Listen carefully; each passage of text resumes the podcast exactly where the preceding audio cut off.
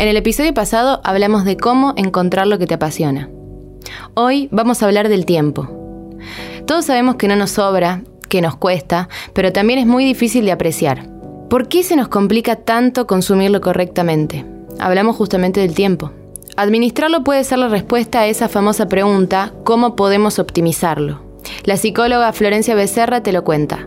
Yo soy Camila Carcelier y esto es Positivamente. Estás escuchando La Gaceta Podcast.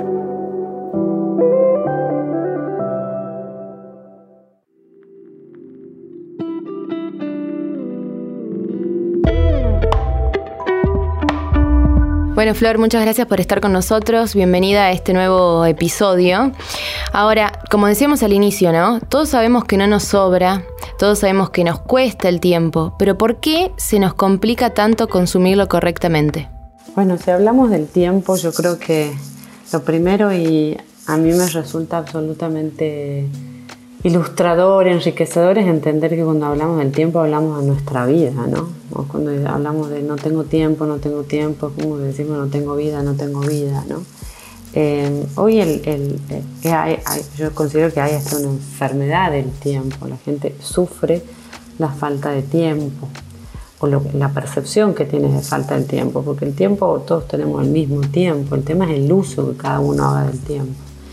Y para hacer un buen uso del tiempo es como decir qué tipo de vida quiero construir en función de eso, tratar de ir de a poco siendo coherentes en lo que digo que quiero y en el uso que le doy al tiempo.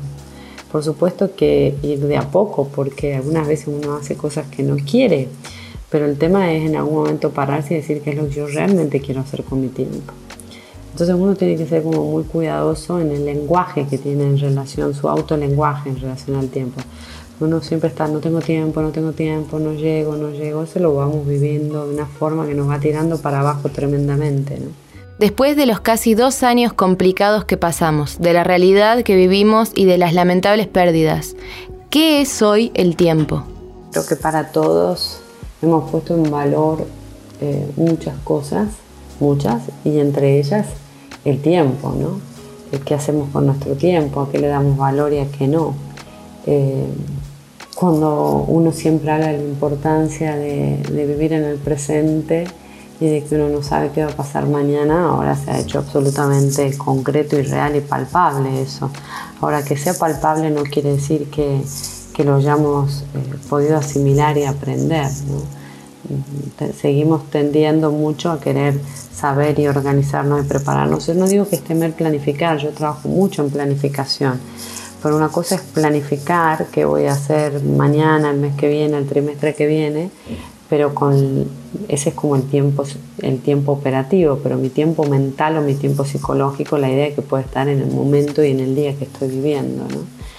Pero sí, cambió mucho, creo que cambió mucho. El tema es cuánto, cuánto asimilamos de esto que, que está para aprender y que está para poder mirar el tiempo de otra forma. ¿no? Que no nos alcanzan las horas para hacer todo lo que tenemos que hacer en el día es algo que seguramente todos escuchamos o dijimos alguna vez. ¿Esto es así? ¿Tiene que ser así? Y sí creo que cuando esta percepción de falta de tiempo tiene que ver por la, inmensísima cantidad de opciones de hacer de todo, de mirar de todo, de leer de todo, de hacer de todo, y donde nos pone de tapete frente con la absoluta necesidad de empezar a, tomar decisiones y elegir y priorizar y ver qué es negociable para cada uno y qué no, y esto, las prioridades o lo negociable o no negociable se desprenden de uno haberse detenido a pensar de qué, tipo de vida quiero, qué quiero construir, ¿no?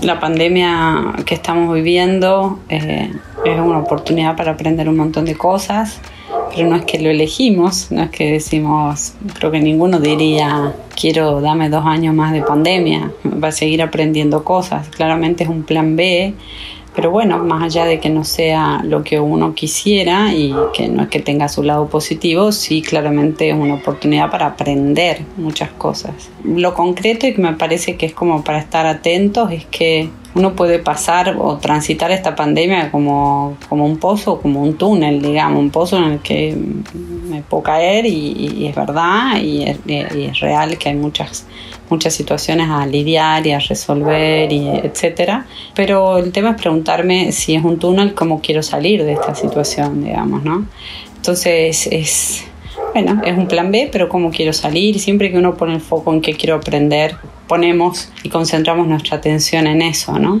de hecho, creo que hay una diferencia importante entre lo que es este parate y el parate del año pasado y que ahora nos está costando volver a, guardarnos y a, y a, ralentizar un poco el tiempo y las actividades. Así que, bueno, es una decisión de cada uno qué aprendizaje va a sacar de esto, ¿no? Muchas gracias, Flor.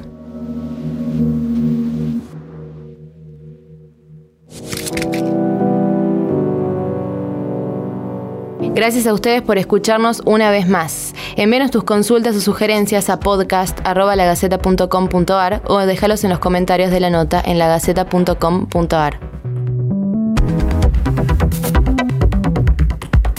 Esto fue La Gaceta Podcast.